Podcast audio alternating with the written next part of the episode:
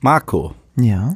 wusstest du, dass vor kurzem ein Film in den Kinos angelaufen ist, in dem eine unfassbar spannende Unterwasserwelt erforscht wird?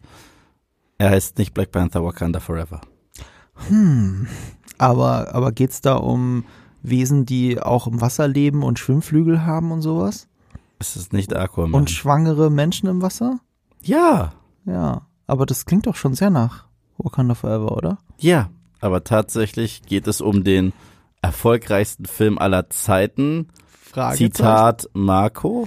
Das ist meine Prognose. Das ist halt die Frage. Sieht so der erfolgreichste Film aller Zeiten aus, weil Avatar 2 The Way of Water muss einer der erfolgreichsten Filme aller Zeiten werden, um rentabel zu sein. Da gehen zwar die Meldungen und Schätzungen auseinander. Ich glaube, das war James Camerons Einschätzung. Dritt- oder viert erfolgreichster Film aller Zeiten. Ansonsten lohnt sich das nicht. Natürlich gibt es dann ein paar Schlaumeier, die das nochmal runtergerechnet haben. Müsste es wirklich, reicht nicht 800 Millionen und so weiter. Das Ding ist halt, das ist der, die ganze Reihe ist ja jetzt ein Rieseninvest, weil er ja den kühnen Plan hat, insgesamt fünf Filme abzuliefern. So, und ja, du rollst schon mit den Augen und ehrlich gesagt, ich auch, auch nach dem zweiten Teil rolle ich, was das angeht, mit den Augen, weil ich kann es immer noch, ich sehe es nicht. Vor allem nicht, wenn da so viel Zeit in einen einzelnen Film steckt. Aber das, äh, ich glaube, das war Film aller vier Filme, die noch kommen sollen, inklusive äh, Avatar 2, äh, soll über eine Milliarde kosten. Allein das. Und ich glaube, damit sich dieser Weg dahin lohnt. Der Weg muss- des Wassers. Der Weg des Wassers. The Way of Water ist ja für mich mittlerweile eher ähm, äh, dieses Pinkelspiel, das man bei Avatar hat. Wann ist der Zeitpunkt, auf dem man aufs Klo rennt oder nicht? Das Das, ist The Way of the Water. Das ist übrigens ganz clever von äh, James Cameron. Ähm, der wurde ja darauf angesprochen, dass der Film so lang ist, dass Leute zwischendurch pinkeln gehen müssen. Er meint, das ist kein Problem, dann könnt ihr ihn euch ja nochmal angucken und dann seht ihr die Szenen, die euch beim ersten Mal entgangen sind. Ganz clever. Weil so kriegt man Ärsche ins Kino. Ich glaube, das, das Hauptproblem ist nur so, kannst du so einen langen Film im Kino zeigen.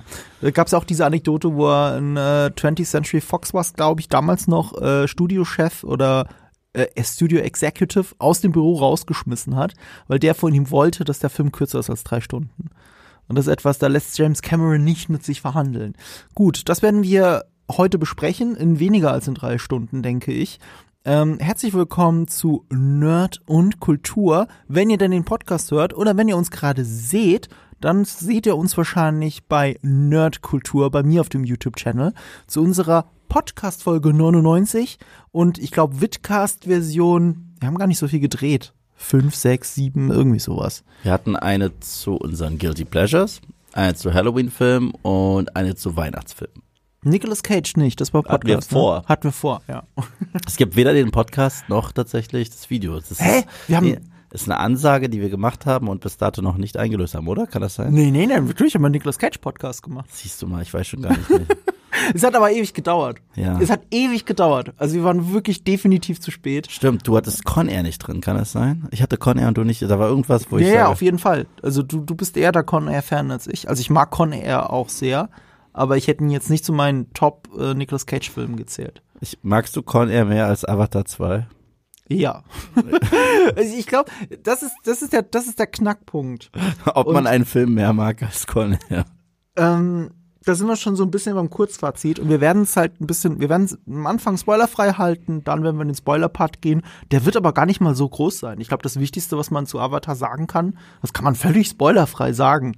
Also, äh, Das ist halt auch das Witzige. ne? Das habe ich in meinem Video gesagt. Ich so, ich bin hier sehr vage, aber wenn ich ganz ehrlich bin, so viele Spoiler gibt's gar nicht. äh, es, es gibt ein paar Sachen, die man spoilern könnte, Ja. die der Film dir aber nach zehn Minuten selber erzählt. Ja. Also, also selbst das, aber gut, das, selbst das werden wir noch in Spoiler-Part packen, glaube ich, aber das wird, der wird klein. Wir werden hauptsächlich über den Film reden, ob, ob der überhaupt das Zeug hat, der erfolgreichste Film aller Zeiten zu werden. Da hatten wir das Streitgespräch schon gerade im Büro. Das wird spannend. Zwei Und, gegen ähm, eins hatten wir das. Sebastian und ich versus Marco tatsächlich. Ich habe vergessen, dich nochmal zu briefen, aber du hast ja das Skript garantiert gelesen. Natürlich. Wir äh, haben im Anschluss, äh, können wir auch mit einer der wichtigsten Figuren hinter dem Film reden, nämlich mit John Landau. Das ist der Produzent von dem Film, der Produzent von Cameron seit Titanic. Ich habe ihn auch mal interviewt. Hast du den auch mal? Ach stimmt, ich habe dich ja noch im Rat gefragt, wie der Ja, so ist. richtig. Ich, ich, äh, mein Clip ist damals so rumgeschickt worden, als er das erste Mal so gesagt hat, das werden Wasservölker sein, die er jetzt irgendwie äh, vorkommen sollen. Das war ein Alita Battle Angel Interview. Genau, Ne? Ja, ja. genau. Ja, ja. Ist schon recht her. Ja, I know. 2018? Ja, Äh, ja, so ungefähr. wahrscheinlich. Ne? Aber 2019 war das. Hm, War das 2019? Battle Angel Alita, glaube ich Ich, schon. ich weiß es nicht mehr. Auf jeden Fall habe ich ihn vor, ich glaube, drei Monaten gesprochen. Mhm. Ähm, und das ist so ein bisschen der Knackpunkt. Avatar 2 hätte mir nicht egaler sein können. Also wirklich nicht. Also ich mochte auch den Teaser schon nicht. Ich mag den ersten Film im Kino als einmaliges, cooles Erlebnis. Ich habe ihn nicht ein zweites Mal gesehen. Ich wollte die, das, ähm, die Remaster-Version gucken, hab's aber verpasst. Ich hoffe, es kommt jetzt noch mal im Zuge des zweiten Teils noch mal in die Kinos. Dann würde ich das tatsächlich einfach noch mal gucken, nur um das Gefühl zu kriegen. Ähm, ich habe irgendwann Jahre später versucht, Avatar von 2019 nochmal zu gucken. 2009. Zwei, äh, 2009. Ähm, hab's versucht zu gucken und hab's abgebrochen. Das, das war nicht dasselbe. Also selbst, glaube ich, auf dem 3D-Fernseher war es nicht dasselbe wie im 3D-Kino. Ähm, und deswegen waren, waren meine Vorfreude relativ verhalten. Von mir aus könnten die blauen Viecher alle verrecken, ist mir wurscht. Also, mir sind die Hauptfiguren relativ egal. Ich glaube, das auch ein Grund, warum mir Avatar 2. Und jetzt kommt der Punkt, da musst du lachen, ne? Relativ gut gefällt. Das, ihr hättet das Vorgespräch hören müssen, ne? Ich, ich verteidige die ganze Zeit Avatar 2, Und dann, haut er, so, und dann haut er sowas raus. ja, aber das Ding ist, so ist es ja. Mir ist es relativ egal. Ich finde die Message wichtig. Ich finde die Message von Avatar 1 wichtig, von 2 auch. Sie ist aber so in your face, dass das jetzt nicht der Grund ist, warum ich sage, mir Das gefällt der Film. Pocahontas tanzt mit dem Wolf Ja. in Fern Gully. Ja, genau. Ich meine, aber es ist auch kein Geheimnis. Also James Cameron sagt ja selber, er hat Pocahontas gesehen von, was von Disney, glaube ich, von aus Mitte der 90er. Mhm. Ja, es wird auch voll. Zeichentrickfilm. Und das hat ihn inspiriert. Ja. Und, und so ist es ja auch. Und das ist ja auch nicht schlecht. Wir haben Nö. ja auch im Vorfeld ein bisschen über Guillermo del Toro's Pinocchio geredet. Und äh, unsere Lieblingsversion, unsere beide Lieblingsversion von Pinocchio ist eigentlich AI von Kubrick und Spielberg. Mhm. So, und das ist ja auch, also es ist ja genauso offensichtlich dasselbe Mhm. und ähm, trotzdem anders. und so, dass es auch nicht jeder sieht. Und bei Avatar war es wahrscheinlich ähnlich. So, der Hype von Avatar war nie ganz bei mir. Und dann gucke ich vor ein paar Monaten, ähm, eine, auf, bin ich auf dem Preview-Screening wegen diesem Interview mit John Landau und darf 20 Minuten aus Avatar 2 sehen. Random Szenen. Also wirklich so random, dass ich erst jetzt durch das Sehen des Films weiß, dass ein paar wichtige Sachen davon aus dem Finale waren. Also wirklich ganz am Ende. Also was würdest du normalerweise nicht in einem Preview-Screening zeigen, aber durch das war so random zusammengeschnitten, dass du es nicht gemerkt hast, dass es vom Ende ist. Und das allererste, was du siehst, ist, wie sie ins Wasser springen. Und das ist etwas, was im Film erst im zweiten Akt passiert. Also es dauert lange bei so einem Drei-Stunden-Film, bis du da an diesen Punkt kommst, dass sie zum ersten Mal ins Wasser springt. Also das, was dir eigentlich schon die ganze Zeit angepriesen wird und selbst im Titel steht, The Way of the Water. Und ab dem Moment war ich sold. Ich sehe, wie die da reinspringen, ich sehe, wie sie da tauchen. Ich sehe das auf so einem Dolby Cinema Screen, also mit echtem Schwarzwert im Kino, mit High Frequency Frame Rate, mit Shutterbrillen richtigen und nicht nur polarisiertes Licht, sondern richtige Shutterbrillen. Und ich, es war, als würde ich auf einem anderen Planeten tauchen gehen. Also wenn man schon mal mehr tauchen war, das ist dasselbe, bloß auf einem anderen Planeten. Und es war so echt und so perfekt. Und ich bin da rausgegangen, allein dafür würde ich 20 Euro Kinokarte zahlen. Für die 20 Minuten nochmal. Für diese 10 Minuten, die ich da tauchen gesehen habe. Und das hat mir gereicht. Das war der Punkt, da bin ich rausgegangen, habe gesagt, das wird der erfolgreichste Film aller Zeiten. Weil ich glaube, viele Leute werden rausgehen und sagen, musst du im Kino sehen. Viele Leute werden für so einen langen Film, für so einen teuren Film diese Karten kaufen. Und deswegen wird es so erfolgreich. Bei meiner Liste der besten Filme des Jahres, weil als Film würde ich den gar nicht so hoch ansehen. Ich mag aber Avatar 2 lieber als Avatar 1. Da hat der Cameron einen Cameron abgezogen und schon wieder ein Sequel gemacht, das in meinen Augen besser ist als das Original. Aber wie geht's dir da? Ähm, ich war damals auch nicht so hart angetan von Teil 1. Also ich habe ihn auch nur einmal im Kino gesehen tatsächlich. Opening Night. Äh, hab mich gerne in diese Welt entführen lassen. Das Witzige ist, ich habe ein Déjà-vu gestern gehabt. Also ich habe eigentlich fast das gleiche Kinoerlebnis gehabt, was ich vor 13 Jahren hatte. Was ich damit meine ist, ich war in einem Film, der visuell, rein auf visuellen Ebenen ein Meisterwerk ist, was man da sieht, ist unglaublich und äh, gerade im Zeitalter von äh, MCU-Filmen, die wirklich aussehen wie hingekackt. Sorry, aber ist so. Love Thunder. Aber nein, Warte, welche Filme sind jetzt hingekackt? Ich war gerade gerade im. Zeitalter von ein paar MCU-Filmen, die ausschauen wie hin. Ach so, ja, ja, Ja. Der Kontrast ist groß. ist es unfassbar. Und äh, ich war ja auch, äh, ich erwähne das fast in jedem Video, ich bin ein gigantischer Fan gewesen von Rupert Wyatt und Matt Reeves und was sie da aus den Apes-Filmen rausgeholt haben. Es waren ja auch, die CGI-Charaktere waren unsere Hauptfiguren, aber die hatten Charakter, die waren so fotorealistisch, das war unfassbar. Und Avatar 2 hat das getoppt, muss ich sagen. Und Avatar 1 damals, mein Erlebnis war, was für eine schöne Welt. Oh mein Gott, der Film läuft immer noch. Oh mein Gott, der Film läuft immer noch. Es sieht schön aus, aber er ist immer noch nicht vorbei. Oh, er ist vorbei.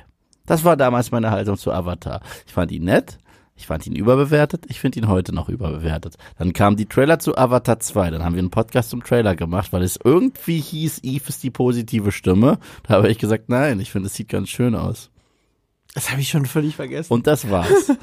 und dann hat mich Sebastian darauf hingewiesen, dass Avatar 2 192 Minuten lang ist.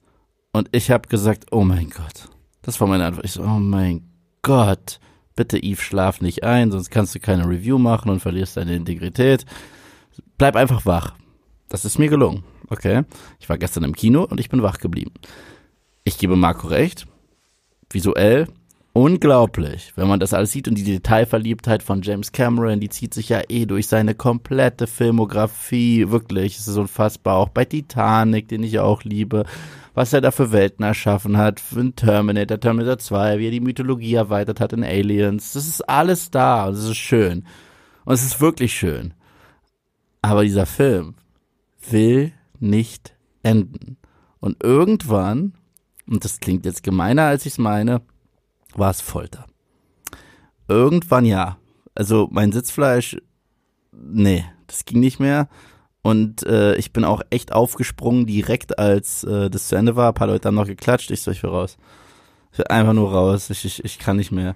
Und äh, das hängt halt auch mit meiner Haltung zu Avatar 1 zusammen, weil ich finde, das sind wunderschöne Filme und ich gönne James Cameron auch krass den Erfolg mit Avatar 1. Ich würde es ihm sogar gönnen mit Avatar 2, weil es zumindest mal ein Zeichen setzt, dass nicht so ein Infinity War der erfolgreichste Film aller Zeiten ist, der halt aussieht wie Quatsch. So, und das ist, das ist wirklich eine Welt, in die du wirklich sehr immersiv reingezogen wirst. Endgame war es dann in der Zwischenzeit. Ja, ja, aber es war auch zwischendurch Infinity War und, und die sehen ja bei. ich glaube, Infinity War war nie Avatar ran, glaube ich. Ich glaube, die haben nur Force Awakens überholt. Nee, nee, oder? erst war es äh, Avatar, dann war es The Force Awakens, dann war es ähm, Infinity War, da gab es dann ja sogar diesen Post von Lucasfilm, glaube ich, wo das Lichtschwert an den Ja, Gauntlet weitergereicht Ja, ja. wird oder so. Und Endgame hat es dann irgendwie nochmal getoppt und ja, keine Ahnung. Irgendwie so, glaube ich, war es. Ich glaube, da ging es immer um den amerikanischen Markt bei diesen Ja. Postings mit. Okay. Äh, aber da bin ich mir auch nicht sicher. Das ist, das ist eine Tradition Hollywood, die schon seit den 80ern gemacht Ja. wird, ne? seit E.T. oder so. Mhm. Dass immer eine Filmfigur, weil es war aber auch immer die gleiche Clique, Spielberg Ja. und George Lucas und so weiter. Den Staffel ja, ja. genau, und, und Cameron.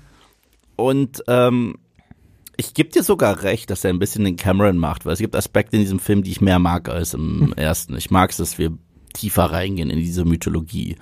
Ich mag's vor allem, ich finde der einzige Charakter, der so ein bisschen dem mehr gegeben wird, weil dafür steht ja Cameron immer. Also Cameron hat zum Beispiel in T2 war Arnie auf einmal der Good Guy. Das war eine Überraschung. Sarah Connor war traumatisiert und dadurch badass und gleichzeitig verwundbar und so viel mehr als in Teil 1. Sigourney Weavers Ripley in Aliens auch erst so richtig zur Ikone in Teil 2. Und das gelingt ihm hier aber nicht mit seinen Figuren, äh, die unsere Protagonisten sind. Überhaupt nicht. Die sind genauso schablonenhaft wie vorher, was ich schade finde. Und die Story, Meinst du jetzt die Figuren aus Teil 1? Ja. Sind so wie vorher. ja, ja, genauso. Ah, ich, ich, ich würde da. Ich Der würd da einzige dagegen Unterschied ist, dass der erste eine Liebesstory ist und dieser ist eine Familiengeschichte. Ja, ja, genau. Aber so an Entwicklung innerhalb ist nicht wirklich. Ist, ich ich, Ich habe würde halt sagen, es ist ganz anders einfach. Es ist, es ist ein anderer Film, ein wenig. Ja.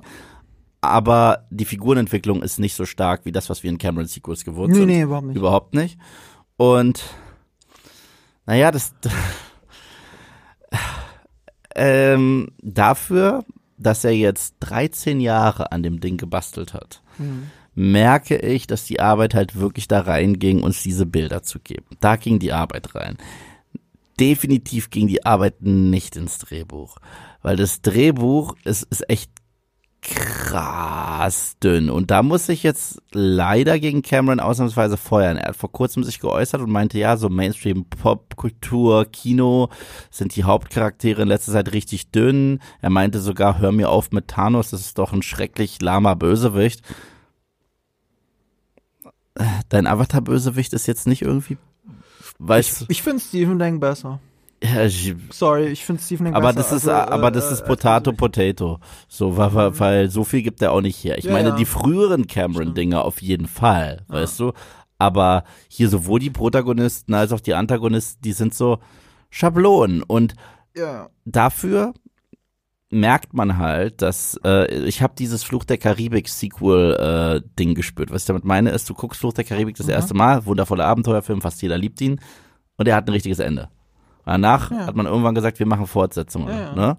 Und die haben dann auch die Tür offen gelassen für äh, Fortsetzungen. Aber nur die, nur die zweite hat das gemacht. Der zweite hat's gemacht, der dritte hat's auch ein bisschen gemacht tatsächlich am Ende. Post-Credit-Scene. Nee, nicht nur Post-Credit-Scene. Am Ende noch? von Teil 3 siehst du, dass Jack sich aufmacht zur Fountain of Youth. Ach so, meinst du das? Ah, okay, Genau. ja, das habe ich gar nicht so. Und okay. äh, also da gab's immer so ein bisschen dieses, dieses Ding, Mhm. was noch kommen kann. Avatar 1 ist ein Standalone-Film. Und zu einer Welt zurückzukehren, die ein Standalone-Film, ganz klarer Standalone-Film ist, da wa- erwarte ich immer, okay, aber was ist jetzt die Story? Wie macht ihr das? Und die Story ist eigentlich fast das gleiche nochmal. Also fast das gleiche. Ist einfach ein paar Jahre später, es gibt wieder einen Angriff. Tada! So, du, du, du merkst, du merkst halt das, was das Cameron sich da so ausgetobt hat. Und da würde ich dir widersprechen, die, tatsächlich, also, also erstens hat er nicht 13 Jahre dran gearbeitet, weil das war nicht als äh, Ja. geplant mit Sequel. Er sagt es selber, ihm ist die Idee für das Sequel im Traum gekommen. Also er ist davon geträumt hat, aufgewacht ist, hat sich quasi direkt aufgeschrieben, okay, das ist eine Idee für ein Sequel, damit kann man arbeiten. Das war ein paar Jahre später, glaube ich, nach Avatar 1. Und aber relativ früh, also auch nicht zu spät. Ich glaube 2015, 16 war zuallererst angepeilt für einen zweiten Teil. Meine ich mich dunkel zu erinnern. Aber tatsächlich, und das merkt man halt nicht, da gebe ich dir aber recht, in das Drehbuch ist super viel Arbeit geflossen, weil die nicht nur dieses Drehbuch geschrieben haben, sondern sie haben es für alle fünf gemacht. Also so diesen Herr der Ringe eigentlich abgezogen, wir machen alles auf einmal. Und das hat er mit zwei Co-Autoren gemacht. Und so wie er das beschreibt, ist es schon fast wie der Writers Room von einer Serie. Also auch jeder so hat den Fokus auf einem bestimmten Drehbuch. Man steckt aber trotzdem die ganze Zeit die Köpfe zusammen. Die haben da irre viel Arbeit reingesteckt. Ich finde aber schon, dass man das nicht so spürt, weil es fühlt sich so ein bisschen wie, wie, wie, wie äh, ein lama runtergebrochener Serienplot an. ja. Also auch, ähm, er hält sich nicht so, also er hat, merkst die Aktstruktur, aber du merkst, dass er in jedem Akt neue Handlungsstränge einfach aufmacht, die irgendwann anders mal wichtig sind, aber nicht jetzt. Ja, und und das ist alles sehr wild und wirr und und äh, er sagt ja auch selber, wenn die Leute nicht das Sitzfleisch haben und jammern wegen drei Stunden, die, die binge-watchen doch das ganze Wochenende eine Staffel. Die sollen die Fresse halten. Da hat er nicht Unrecht, aber das ist was anderes. Nee, da hat, er, da hat er meiner Meinung nach extrem Unrecht. Weil zu The Batman sind auch viele Leute erschienen und der war auch drei Stunden lang, aber das war ein Plot, der diese Runtime rechtfertigt. Avatar rechtfertigt keine drei Stunden. Also dieser Film rechtfertigt keine drei Stunden.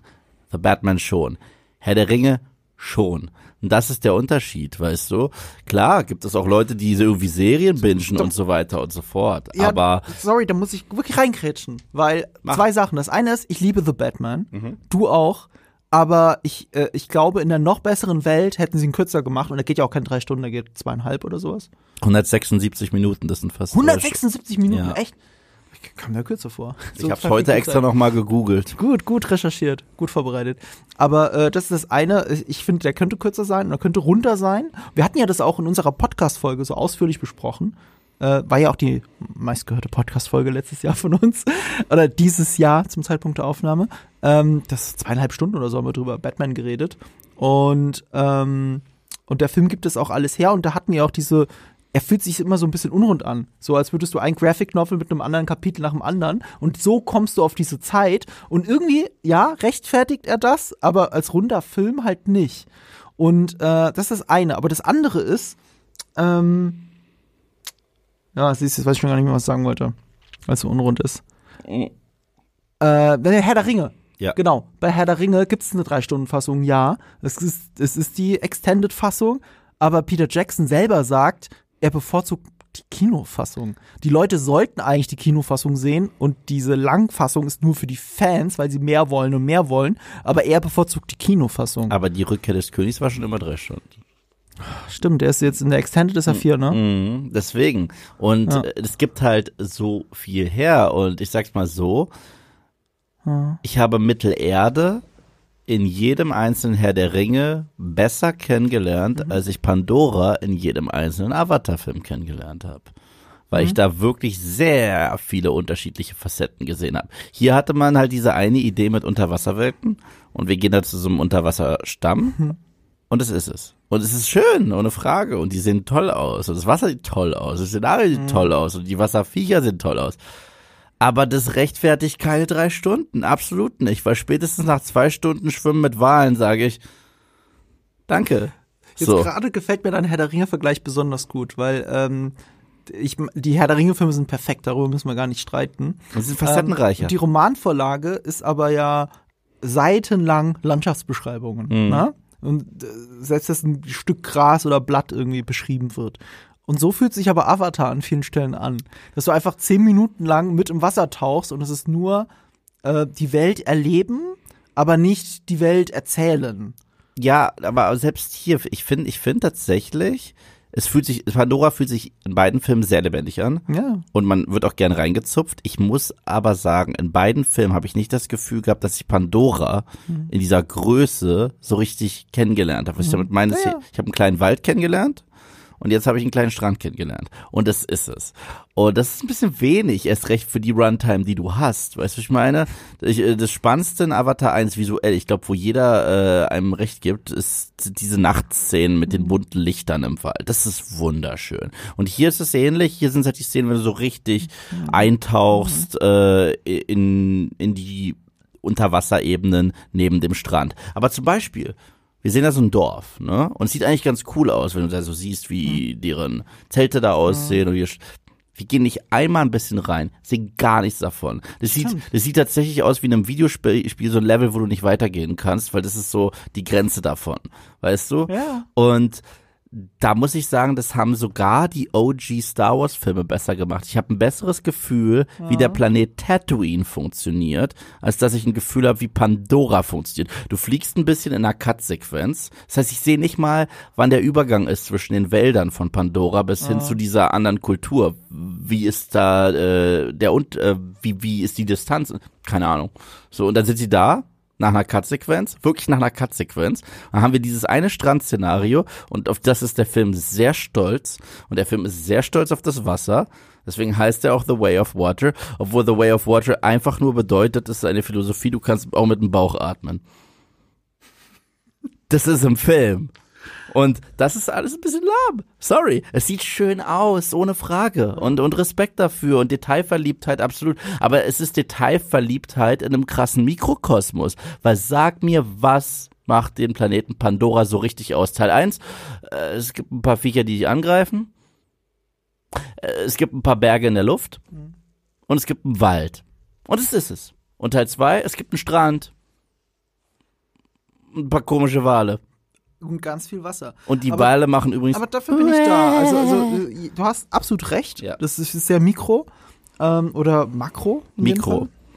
Das Mikro. ist, sehr, ist ein Mikrokosmos. Wenn es ein Makrokosmos wäre, würde ich wissen, wie A und B miteinander verlinkt sind und hätte ein Gefühl für das große Ganze. Das habe ich ja null. Aber witzigerweise, das Makro ist ja das Thema. Das Makro ist das Thema, Aber a- es ist dadurch ein bisschen Behauptung, ne? es ist sehr viel Behauptung. Es ist Ja. auch, äh, ich habe auch das Gefühl, und das ist so eine, guck mal, James Cameron hat schon sein Leben lang mit Voice-Over gearbeitet. Mhm. Sarah Connor in Terminator, teilweise das Logbuch von Ripley. Das macht er gut. In dem Film macht er es nicht gut. In dem Film hast du immer eine Montage, die ja eigentlich wie so eine Momentaufnahme ist, wie so ein Gefühl nach dem Motto, du siehst, wie eine Navi-Familie miteinander interagiert. Aber dazu hörst du, Familie ist toll und mit dir zu interagieren ist schön. Und ich, ich weiß, ich sehe es gerade. So, also, also es wird halt, es erinnert mich so ein bisschen an diese Studioversion von Blade Runner. wo Harrison Ford über alles rüberplappert. So, ich fliege gerade.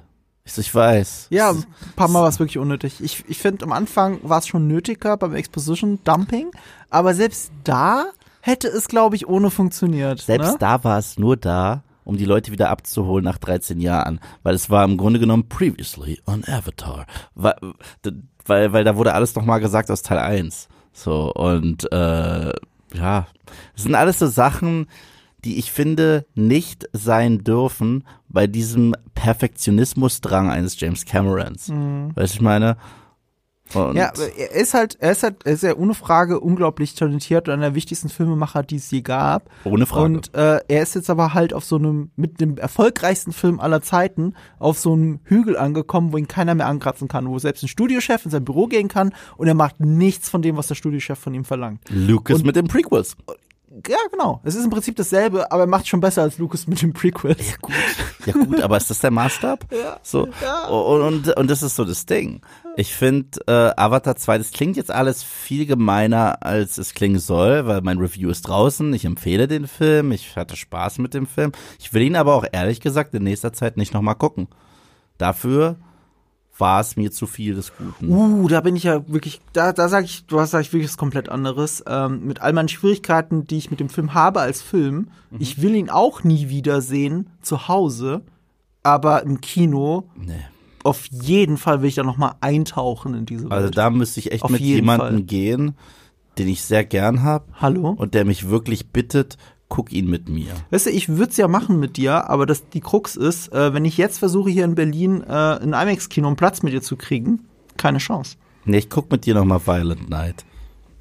Der Spaß. Den will ich noch gucken. Der ist cool. Da habe ich äh, noch Freikarten für, ähm, aber ich will jetzt nicht wegen den Freikarten gucken, sondern weil ich, weil ich Bock habe. Der ist cool. Ist Und Die, ich die Karten schon. Die Hard mit Santa. Der Regisseur ist der norwegische, äh, der Dead Snow gemacht hat. Kennst du die Filme? Äh, ja, aber die fand ich gar nicht so gut. Ich fand die ganz Ich habe spaßig. ich hab, ich hab die ersten, glaube ich, gesehen. Ich fand die kann mich schon gar spaßig. nicht mehr erinnern. Es kann sein, dass ich sogar nur das Ende gesehen habe. Ah, dann solltest du es doch mal Film. gucken, weil die sind Ich spaßig. fand die nicht so gut. Und, äh, Also, und die Action hier ist ziemlich gut und auch gut inszeniert. Also, ich mag halt David Harbour in der allem, was äh, er tut. Faust aufs Auge Casting. Und John Leguizamo ist auch, äh, Der Bösewicht, ne? ja, das ist der Hans Gruber für den Film. Ja, aber der funktioniert? Also Also- im Trailer fand ich schon sehr Na, aufgelöst. er ist, er ist halt sehr drüber, aber es Ah, funktioniert. okay. Also, ja. Nee, und, ähm, also warte mal, also den würdest du noch mal im Kino gucken, dieses Weihnachten und nicht Avatar 2. Ja, ja, weil ich, ich sag nicht, Das dass Aussage. ich sag nicht, dass Violent Night der bessere Film ist, aber es ist halt kurzweilige, spaßige Unterhaltung. Avatar 2 ist für mich anstrengend gewesen. Ist wirklich anstrengend. Und ich meine nicht anstrengend, weil er mich intellektuell überfordert hat. Oder ich sehe schon die Titel, Eve hat ihn nur nicht verstanden. Äh, nein, der ist sehr leicht zu verstehen. Aber dafür, dass er so leicht zu verstehen ist, erklärt er sich immer wieder. Und das über drei Stunden. Und das ist ein bisschen viel. Ich sag's doch ganz ehrlich. Weniger wäre hier mehr gewesen, sowohl Runtime als auch Dialog. Ey, ohne Spaß, ich hätte dir eine Stunde stummfilmmäßig zugucken können in diesem Strandszenario und der Film wäre besser gewesen. Es gibt generell so ein paar Filme, wo ich das Gefühl habe, die funktionieren besser ohne Dialog. Wir haben dieses Jahr über Prey geredet. Ich glaube, wenn da gar kein Dialog wäre, wäre er noch geiler gewesen so. Und äh, es, es, es, es gibt einfach Filme, die ja es gibt Filme, die sind äh, story-fokussiert, es gibt Filme, die sind charakterfokussiert und es gibt Filme, die sind atmosphärisch fokussiert. Dieser Film will eigentlich nur Atmosphäre. Das ist ja, dieser Film Ja. ist ein Gefühl. Ja, richtig. Und, äh, richtig. und das, ein Gefühl kann sehr schön sein, aber es gibt auch zu viel des Guten. Und also, das ist, das ist auch ein guter Titel fürs Video. Avatar 2 ist zu viel des Guten.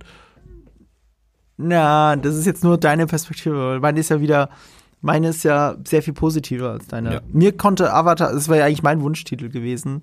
Ähm, mir hätte der Avatar 2 nicht egaler sein können, bis ich zwei Sekunden davon gesehen habe. Und das ist spannend, weil egal war es mir nie. Okay? Egal was mir absolut. Mir nicht. Ich habe auch damals den Teaser gesehen und ich habe, also das Lustige ist, äh, es ist passiert dieses Jahr echt häufig. Ich gucke einen Trailer und es passiert genau das, was ich erwarte. Ich habe den Trailer zu Morbius gesehen und habe gesagt, sieht aus wie Scheiße, sieht aus wie Venom mit Fledermäusen und hey, das war genau das. Und dann habe ich den Trailer gesehen zu Avatar 2 und gesagt, hey, Das sieht visuell beeindruckend aus, aber allein aus den paar Snippets sieht's aus, als wenn die Story genau die gleiche ist wie im ersten Teil. Weißt du, was der Lieblingsfilm von Quentin Tarantino im Jahr 2009 war? 2009, Ja, sagst du das Avatar? Star Trek Äh, der von Abrams? von Abrams. Ich mag den auch. Er liebt den. Ich liebe den auch.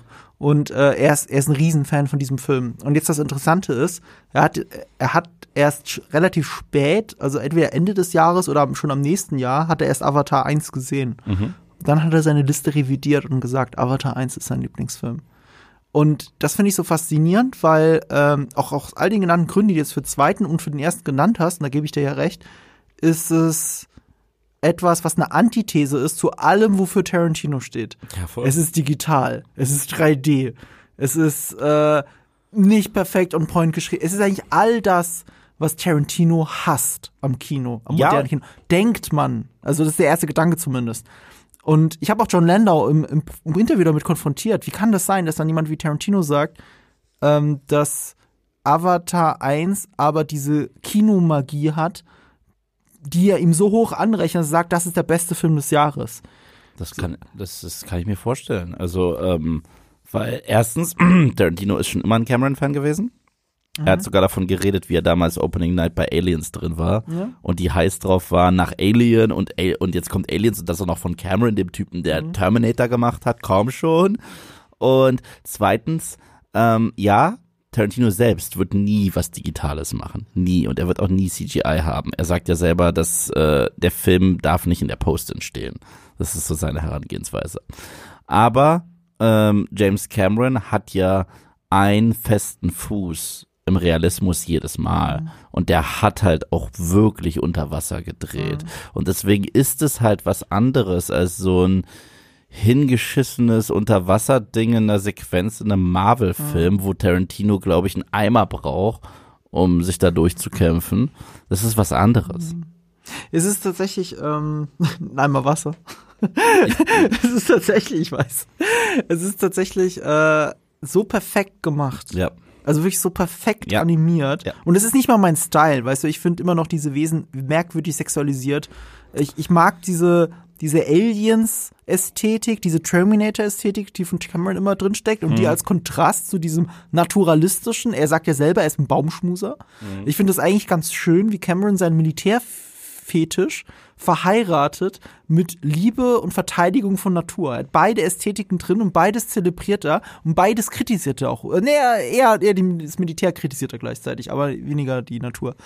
Und ähm, Obwohl in dem Film Mhm. geht er auch um, äh, geht er auch so ein bisschen in die Thematik, dass äh, das keine homogene Gruppe ist, die Navi, und dass es da auch untereinander ah, stimmt, Rassismus untereinander, stimmt. so sehr viel. So gesehen, es stimmt, ist doch eine Kritik an Das diesen ist, das, ist, das ist keine gleichdenkende Ja. Gruppe. Die im Wald sind anders als die im Wasser. Die äh, sind sogar anders optisch. Also die haben sogar andere Hautfarben. Die einen sind ja so dunkelblau und die anderen sind schon fast türkis. ja, ja. Deswegen und äh, ja, Ja, ja, genau. Das, das stimmt. Da steht tatsächlich noch Kritik drin. Jetzt nicht explizit an indigene Völker gerichtet, aber ähm, da, ja, an nicht homogene Gruppen und wie sie damit umgehen. Ähm, worauf wollte ich jetzt hinaus? Äh, das alles bewundere ich an, an, an Cameron. Und jetzt weiß ich schon gar nicht mehr. das war unsere Episode zu Avatar 2. Das war genug. Okay, ich würde sagen, äh, jetzt gehen wir mal ins Eingemachte. Wir springen in den Plot rein. Weil den gibt es ja irgendwo doch. Und es gibt ja auch irgendwo Charaktere. Und ich glaube, damit kann ich auch besser illustrieren, wo dann so die anderen Probleme herkommen, die ich mit dem Film habe. Da stimmt, da wollte ich vorhin auch reinkrätschen, wahrscheinlich wieder als Moment, als ich äh, äh, einen Gedanken verloren habe. Ähm, das mit dem Protagonisten. Was dieser Film macht, ist, äh, die, das Liebespaar, diese Liebesgeschichte, diese, Lieb diese Protagonisten, also Zoe Saldana und Sam Worthington, komplett nach hinten schieben. Sie ist schon eine Randfigur. Die ist absolut eine Ja, Randfigur. sie ist eine absolute Randfigur. Ich war eigentlich ein bisschen erschrocken, wie sehr Zoe Saldana äh, degradiert wird in diesem Film. Und äh, Sam Worthington wird zu einer Mentorfigur. Und jetzt kommt das aber auch gleichzeitig für mich Spannende. Du hast halt diesen Fokus auf Familie. Und das ist auch immer schwierig eigentlich in solchen Blockbuster, weil du hast immer das Gefühl, den Kindern kann ja nichts passieren, die Fallhöhe kann nicht so hoch sein. Und der Film spielt auch damit, weil äh, du könnt, ihr könnt es an, nicht an einer Hand abzählen, wie oft jemand aus dieser Familie gefangen genommen wird. Also wirklich wie in so einer Familienkomödie aus äh, von Robert Zemeckis aus den 80ern, so so ein bisschen. Da musste ich auch lachen, ehrlich gesagt, weil irgendwann war das schon, war das schon nicht mehr lustig, wie häufig in diesem Film Bösewichte kommen und sagen, ich habe deine Familie. Und ich glaube in dem Film, äh, das ist der erste Contender seit Ewigkeiten, der Vin Diesel Konkurrenz macht mit dem Wort Family. äh, wer die Fast and the Furious Reihe noch verfolgt, äh, wir haben geteiltes Leid, mein Beileid. Ähm, ja, und das Ding ist halt folgendes. Zoe Saldana, ich war sehr überrascht, wie wenig sie drin war ebenfalls. Äh, Sam Worthington war immer noch der klar definierte Protagonist. Nee, finde ich nicht. Ich finde schon. Tatsächlich nicht. Ich finde finde, er hat dramaturgisch die Mentorrolle eingenommen. er hat die Ment ja, aber er hat für mich die Mentorenrolle eingenommen wie oh Gott, ich kann nicht was hat er denn für eine Entwicklung fassen, durchgemacht? fassen, denk, denk ich noch das mal, sage. was ist denn seine Charakterentwicklung? Er war wie Luke in The Last Jedi. Ja, ein Die Mentor. Hauptfigur trotzdem. Nein, ein Mentor. Hm. Dramaturgisch gesehen ein Mentor. Protagonist würde ich noch am ehesten auf äh, die von Sigourney Weaver gespielte, Kiri? wie heißt sie, Kiri? Er hat mich an den Käse erinnert. Deswegen habe ich mir gemerkt. Und äh, mit, Namen, mit Namen tue ich mich übrigens echt schwer. Das, das spricht nicht für den Film. Also äh, ich konnte mir Kiri einigermaßen merken. Und äh, Tuk. Tak oder Tuk? Tuk Ja. oder Tak? Tuck. Tuk? Siehst du, da fängt's schon an. So, und, Also, äh, ich muss zugeben, und ich ich kann ja nicht sagen, wie die zwei gesehen. Jungs heißen, die dort, wo, die, die dort dabei waren. Ich auch also nicht. Spider natürlich, der gehört aber nicht zur Familie. Ja. Und äh, die anderen zwei könnte ich dir unter Folter nicht sagen. Und einer davon ist, finde ich, der Protagonist. ist schwer. Für mich war das so eine so, so eine so eine Doppel. Für mich war das ein Ensemble. Also ich, für Mhm. mich gab es keinen klar definierten Protagonist, weil dafür war diese stringente Heldenreise gar nicht da. So. Lass uns darauf einigen. Also, äh, wenn äh, die Grenzen so stark verschwimmen, Grenzen hat der verschwimmen. Film dramaturgisch ein Problem. Weil ich sag mal, zum Höhepunkt des Films und dem finalen Showdown wirkt es sehr wohl, als wäre Sam Worthingtons Charakter wieder der absolute Protagonist. Dem, weißt du, was ich meine? Äh, ja, und- würde ich nicht ganz mitgehen. aber, aber in der Mitte des Films wirkt es ganz klar so, als wäre es der eine Sohn. Und ja, das springt halt immer so ein bisschen hin und her. Es ist, es ist nicht ganz klar definiert. Es ist so ein bisschen, hey, wir können es zum zweiten Mal sagen, es ist ein bisschen wie in Star Wars Episode 1. Wer ist die Hauptfigur in Star Wars Episode 1, weiß kein Mensch. Es ist nicht Liam Neeson, es ist nicht Ewan McGregor und es ist auch nicht Jake Lloyd. Also da springt's auch so ein bisschen Ja. hinterher. Man denkt am Anfang, oh, wir gucken das aus Obi-Wans Perspektive mit seinem Meister, aber hey, Obi-Wan ist ja gar nicht dabei auf Tatooine. Dann denkt man sich, oh, ist es vielleicht Liam Neeson? Nee, ich glaube, es ist Jake Lloyd, der kleine Anakin. Aber, der kommt erst nach. Der kommt erst im, im zweiten Akt. Deswegen, und so ähnlich ist der Film tatsächlich. So ähnlich ist der Film. Ähm, weswegen es auch so spannend ist, dass äh, man manchmal vom Pacing her und von der Struktur so viel Zeit in einem Szenario verbringt, böse Zungen würden sagen, vergeudet, dass man irgendwann zurückschneidet und mein Gehirn sagt, ach stimmt ja, du bist ja auch noch irgendwo wichtig für die Handlung. Und das hatte ich in dem Film sehr häufig. Und das spricht halt leider erneut nicht wirklich fürs Drehbuch. Ähm, die Handlung, die glaube ich, können wir jetzt langsam ankratzen. Wollen wir Spoiler sagen? Nee, Nee. brauchst du nicht. Oder, Nee. ach so, doch. Für die Natürlich Handlung. sollten wir Spoiler sagen. Ich finde die Handlung an der Stelle noch nicht so wichtig. Wir können, wir, weißt, lass uns, äh, lass uns noch mal ganz kurz über die ähm, anderen Schauspieler reden. okay. Zum Beispiel Stephen Lang als Bösewicht zurückgebracht. Ja, äh, das, das, deswegen, das ist ja schon ein leichter Spoiler. Äh, wieso? Also Das war doch vorher Das klar. war klar, aber nicht wie. Okay, das wie? Deswegen, deswegen, deswegen. Okay, okay, okay, weißt du was? Dann, dann machen wir jetzt wirklich einen Spoiler-Part, hast recht. Ähm, wir machen einen Spoiler-Part und äh, da werden wir noch über die einzelnen Figuren reden, Mhm. über die eigentliche Ausgangshandlung. Und wir werden das diskutieren müssen, ob es reicht, dass es der erfolgreichste Film aller Zeiten wird. Und solltet ihr das zum Zeitpunkt sehen, wo das schon klar absehbar ist, ob das so ist oder nicht so sein wird, dann äh, könnt ihr dann einen von uns beiden auslachen. Ich habe recht, glaube ich. Aber ja. Alle Spoiler, nee, alle Disclaimer wurden disclaimed, ne? Oh. Ja, okay. Stephen Lang ist Palpatine. Somehow he returned. Ähm, ich muss sagen, dafür, dass Cameron gesagt hat, es wird einen richtig, richtig krassen Grund geben, wieso er wieder da ist. Und es wird sehr gut erklärt. Es ist genau das, was sich jeder auch nur irgendwie hätte denken können. Oh, es gab ein Failsafe. Das heißt, er hat seine Gedanken und alles andere Ich habe das tatsächlich nicht gedacht. auf ein dass das passiert. Avatar projiziert. Im ersten Teaser hat man schon einen Avatar gesehen mit dem Motion Capture Gesicht von ihm. Ja, ja, schon. Aber ich habe gedacht, dass er die gleiche Art von Wiedergeburt hat wie Sigourney Weaver. Ach so. Und ich bin da, ich bin davon ausgegangen, dass es halt am Planet liegt und bla bla bla, ne, so ein Bullshit. Und äh, und das finde ich aber schon, das fand ich schon wieder interessant, den Weg, den dieser Film geht. Weil ähm, eine Fortsetzung zu einem Film, der mich schon im ersten Teil nicht so interessiert hat, könnte mich ja nicht weniger interessieren. Mhm. Aber ich mochte an diesem zweiten Teil, wie sie die ganze Zeit diese Lebensrealitäten gespiegelt haben. Ja, das mochte So, ich. das und zwar durchgehend. Sowohl bei den Kindern in Form von Sigourney Weaver und Spider, wie sie das gespiegelt haben, als auch umgekehrt ähm, äh, bei Stephen Langs Wiedergeburt und, und Sigourney Weavers Wi- Wiedergeburt und wie sie Stephen Lang gespiegelt haben zu Sam Worthington, der, weil beide ja jeweils diese zwei Wege der Kulturen miteinander verbinden. ja, nicht nur das. Das fand ich sehr spannend. Stephen Lang hat äh, teilweise den gleichen Arc von Sam Worthington aus Teil 1, was Ja. cool fand. Das fand ich cool. Also, Ja. dass er jetzt auch sagt, wir sind hier Navi und wir bleiben hier Navi und wir lernen die Sprache. Ja. Und dann springt er doch auch auf diesen Flugsaurier und kann den perfekt. Das fand ich cool. Das ist so Das war für mich das Coolste am, also alles, was mit Stephen Lang zu tun hat, war für mich das Beste im Film. Und am Ende lässt er ja diese Menschlichkeit durchblicken. ja, voll. So, und das fand ich wirklich spannend. Also, der, er, ist, er ist für mich die spannendste Figur. mit Abstand. Und, und er ist ja ein Abziehbild, das ist mir klar. Die ganze Zeit. Aber die spielen wenigstens im zweiten Teil mit diesem Abziehbild. Und das hat er ja so toll gemacht. Ja, also äh, das sage ich auch in meinem äh, Review. Er ist für mich das, was sie am besten gemacht haben. Die anderen Figuren fühlen sich leider auserzählt an. Also für mich fühlt sich Sam Worthington auserzählt an, für mich fühlt sich äh, Zoe Saldana auserzählt Für an. James Cameron offensichtlich auch, weil Ja. er erzählt nichts Neues mit Ja, ihm. aber äh, mit Stephen Lang wird's wirklich spannend. Ja. Also der ist für mich das Geist. Deswegen war, fand ich es immer schade.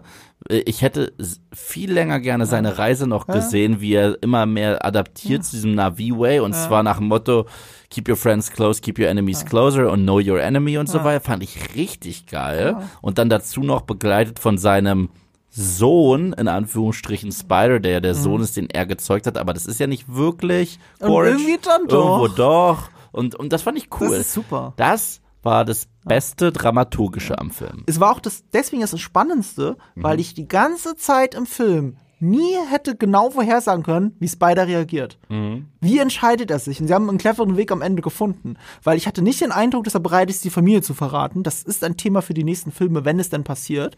Und äh, gleichzeitig hat, hatte ich nicht den Eindruck, dass er seinen Vater zum Sterben zurücklässt. Ja. Und sie haben die perfekte Lösung dafür gefunden tatsächlich. war ein super Das Balanceakt. finde ich die spannendste Geschichte, die sie hier gerade aufgebaut wird, diese Luke-Darth Vader-Beziehung, Ja. die sie ja de facto führen. Ja, er rettet ihn, aber erklärt sich dann trotzdem als sein Feind und äh, faucht ihn an zum Schluss. Das, das fand ich wirklich, fand die Idee mit dem Jungen sowieso cool, dass da so ein Mensch auf Pandora rumläuft mit einer Maske, aber komplett in der Kultur drin. Es ist halt das Gegenteil von Sam Worthingtons Figur, die ja ursprünglich undercover drin war und es dann gelernt hat, aber in, dank des Avatars es überhaupt konnte, aber das ist ein Kind, das auf diesem Planeten, ein Menschenkind, so richtig Mowgli, das unter Wölfen groß geworden ist.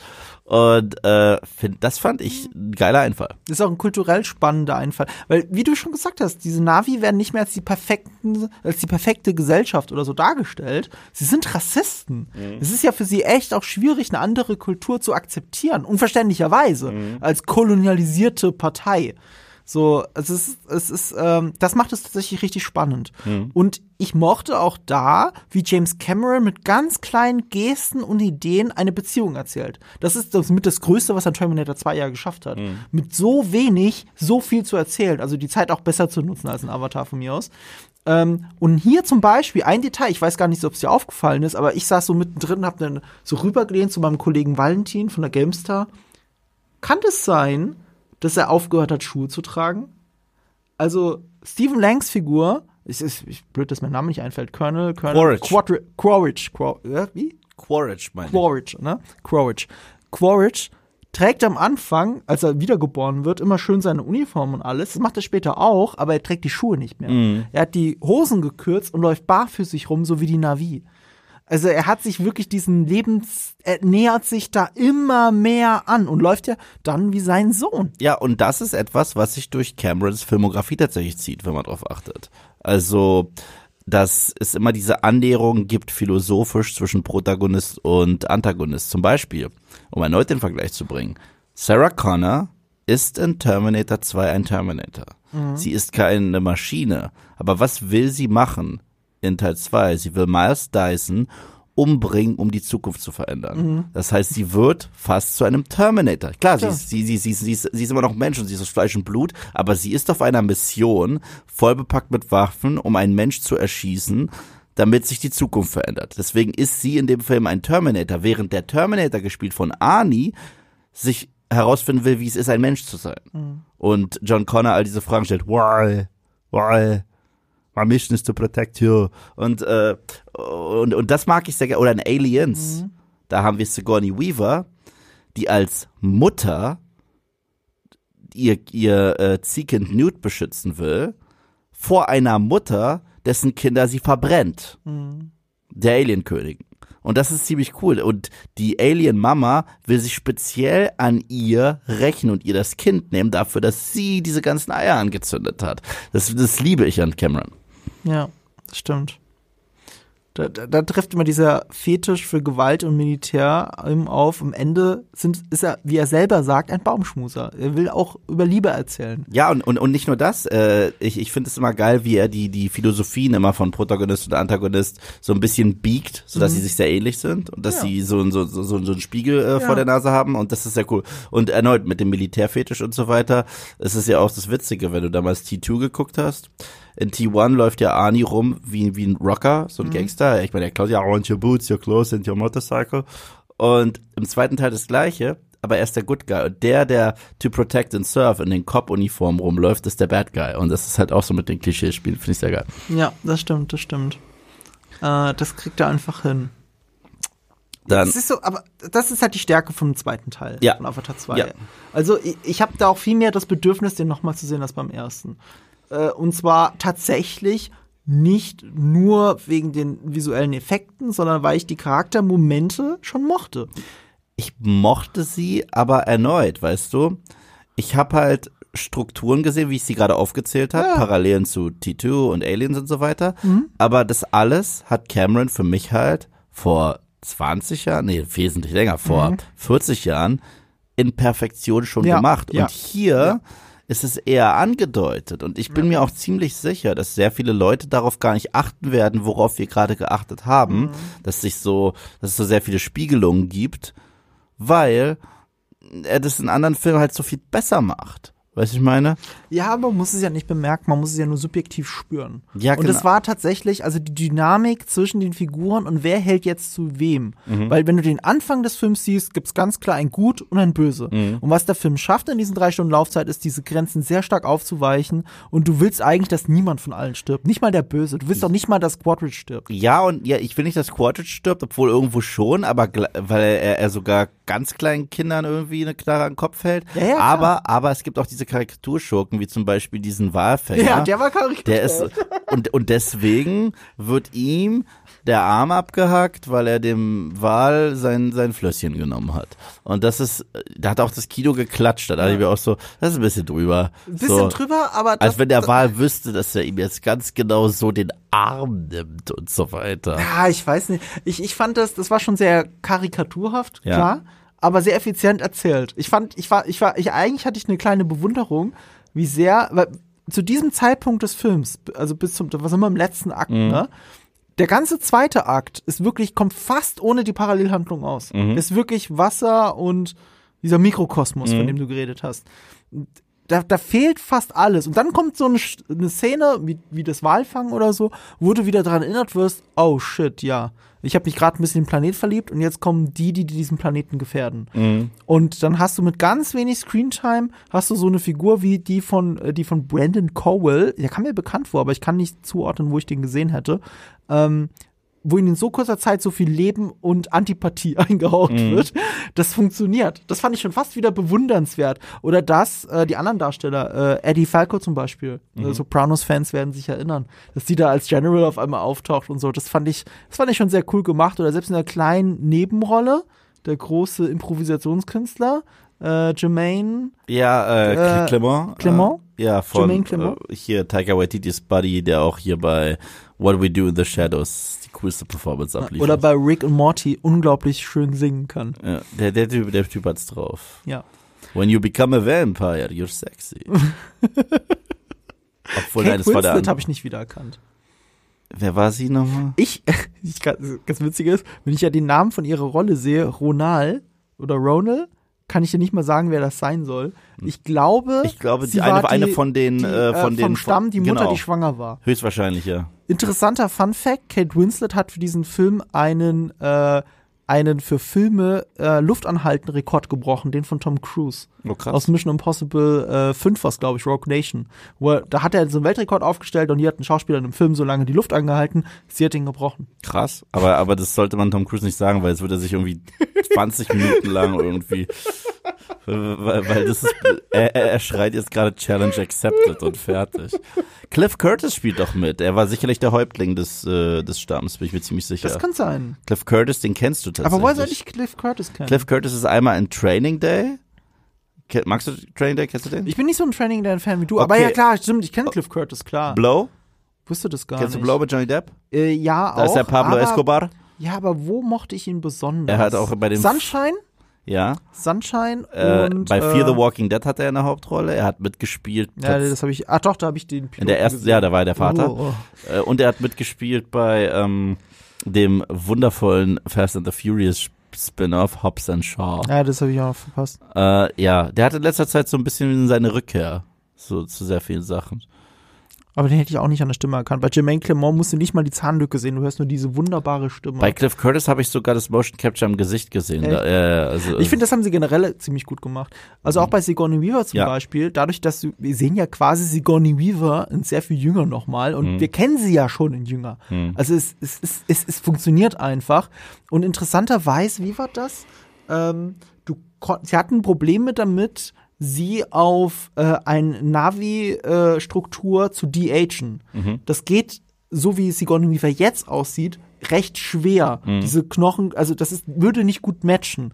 Und sie haben dann auf alte Aufnahmen, ich glaube aus den Aliens, aus Aliens, aus Alien 2 noch zurückgegriffen und haben mit Hilfe dieser Aufnahmen, die sie hatten im Archiv, haben sie es geschafft, dann eine junge Sigourney Weaver zu erschaffen, als hätte man sie de-aged. Ja, und es ist ja auch eine, sie ist ja eine wandelnde Anspielung auf äh, Ripley. Ich meine, sie hat sogar die gleiche Frisur Mhm. Ja. wie Ripley in Aliens. sie ist die einzige mit so einem kleinen Wuschelkopf. Ja. So, und da konnte James Cameron nochmal seine Ikone in Szene setzen, aber diesmal als Navi. Und das ist natürlich ganz süß. Sie ist immer ein heimlicher Star in dem Film. Also meine Lieblingsfigur eigentlich, auch wenn ich andere Beziehungen teilweise spannender finde, äh, ich bin am liebsten einfach mit ihr im Wasser und das war's. Also sie, also mit sie die großen Augen aufreißt Ja, und sie spielt ist es halt auch so toll. süß. Ist, sie ist Ja. halt auch eine sehr süße Figur. So. Ähm, ansonsten gab's halt die zwei Jungs. Der eine macht immer Mist und der andere ist halt äh, Boy Scout.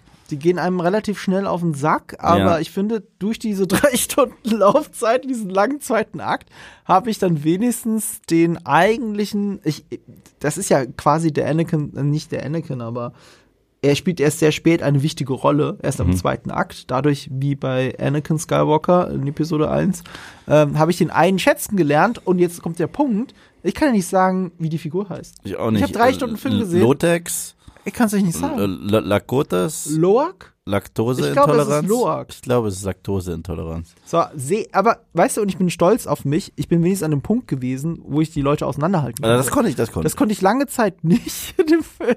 Also die Jungs zumindest nicht. Ja, doch, er war's. Loak oder Loak? Ich, ich weiß nicht, wie man ich. das Loak, ausspricht. Loak, glaube ich. Loak? So, und er ist es. Also das habe ich gefunden. Und auch da wieder, der Darsteller Britton Dalton äh, sieht dem tatsächlich ähnlich. Also ja. die, die schaffen das einfach. Das ist ein ganz komisches Design.